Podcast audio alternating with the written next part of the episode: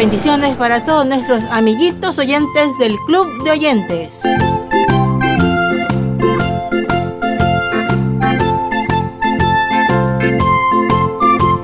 Este es un día especial porque el día de mañana va a ser el Día de las Madres.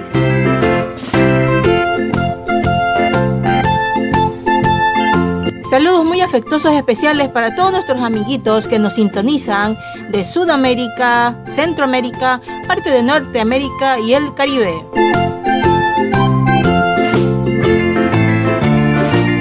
Esperamos que este programa lo disfrutes junto a tus papitos. Bienvenidos todos sean a Arca de Salvación. El gozo y alegría del Señor con todos los niños. Saludos amiguito oyente y esperamos que este programa lo disfrutes, te guste y pues que aprendas un poco más con las preguntas bíblicas. Y bueno, antes de comenzar nuestro programa, te vamos a dejar dos acertijos y dos preguntas bíblicas. Ándalos pensando durante todo el programa y al final te damos la respuesta. Primer acertijo. ¿Qué pesa más? ¿Una libra de plumas o una libra de ladrillos? Segundo acertijo. ¿Cuántos meses tienen 28 días? Y ahora te dejo las preguntas bíblicas. Primera pregunta. ¿Cuál fue el profeta al que se lo tragó un pez grande? Tienes tres opciones. Número 1, Juan. Número 2, Jonás. Número 3, Isaías. Segunda pregunta. ¿Quién dirigió al pueblo para derribar la muralla de Jericó? Número 1, José. Número 2, Bernabé. Número 3, Josué. Bueno, son todos los acertijos y preguntas bíblicas. Ándala pensando durante todo el programa. Al final te damos la respuesta.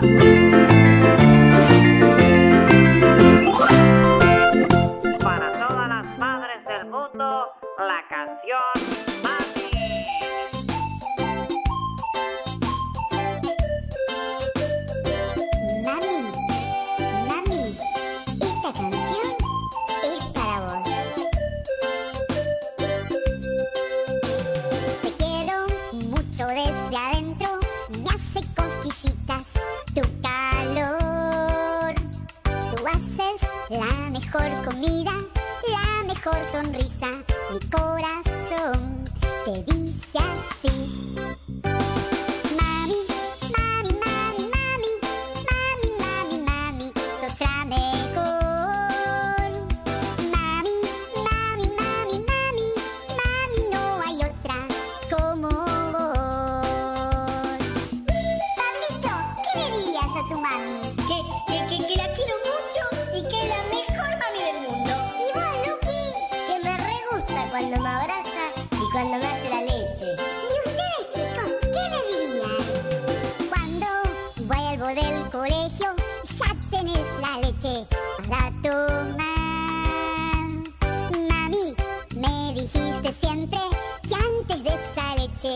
tengo que orar. Mami, mami, mami, mami, mami, mami, mami, sosa mejor. Mami, mami, mami, mami, mami, no hay otra como vos. La verdad, qué buena que es mi mami. Me hace la leche, me cuida cuando me enfermo, me hace comer verduras y aunque no me gustan, ella dice que me hacen bien como mi mami. Te quiero mucho desde adentro, me hace cosquillitas tu calor. Tú haces la mejor comida, la mejor sonrisa, mi corazón.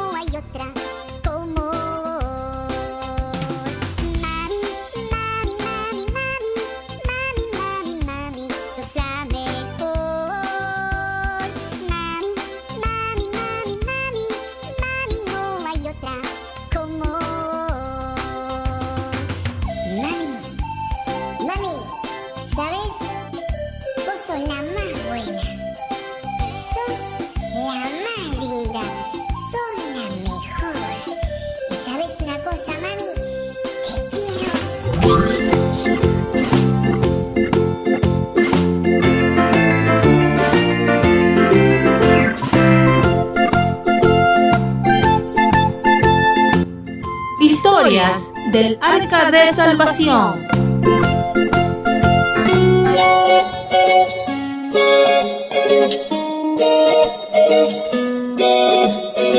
Había una vez una familia conformada por el padre, la madre y su hijo pequeño. Un día llegó a vivir con ellos el abuelo, que era papá de la madre. Este noble anciano se había esforzado durante toda su vida y trabajado muy duro para darle lo mejor a sus seres queridos. Ahora debía usar un bastón para caminar y sus manos le temblaban tanto que comer se le hacía muy difícil. Cuando se sentaba a la mesa, no conseguía llevarse la cuchara llena de sopa a los labios, debido a que sus manos temblaban y ésta terminaba derramándose sobre el mantel. El viejecito se acercaba al plato lo más que podía para evitar ensuciar la mesa, pero éste se resbalaba y acababa haciéndose añicos. No te preocupes, papá, le decía su hija, tratando de disimular la vergüenza y recogiendo todo el reguero del suelo. A cualquiera le puede pasar, decía ella. Y así, noche tras noche se repetía la misma escena.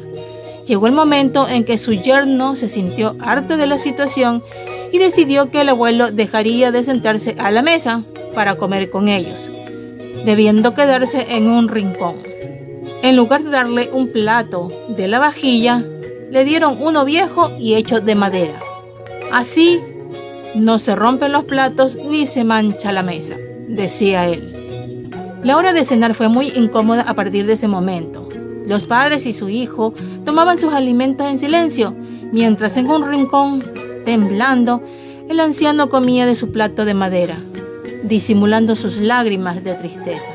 Un buen día, su yerno llegó del trabajo y encontró a su hijo enfrascado en tallar una pieza de madera. ¿Qué estás haciendo, hijo? ¿Eso es una manualidad que te encargaron en la escuela? No, papá, dijo el niño. Estoy haciendo un plato de madera para cuando seas anciano, como el abuelo, y te tenga que mandar a cenar al rincón, dijo el niño. En ese momento, el yerno comprendió lo cruel que había sido con el abuelito y el mal ejemplo que le estaba dando a su hijo. Se disculpó con el abuelo y él volvió a ocupar su lugar en la mesa.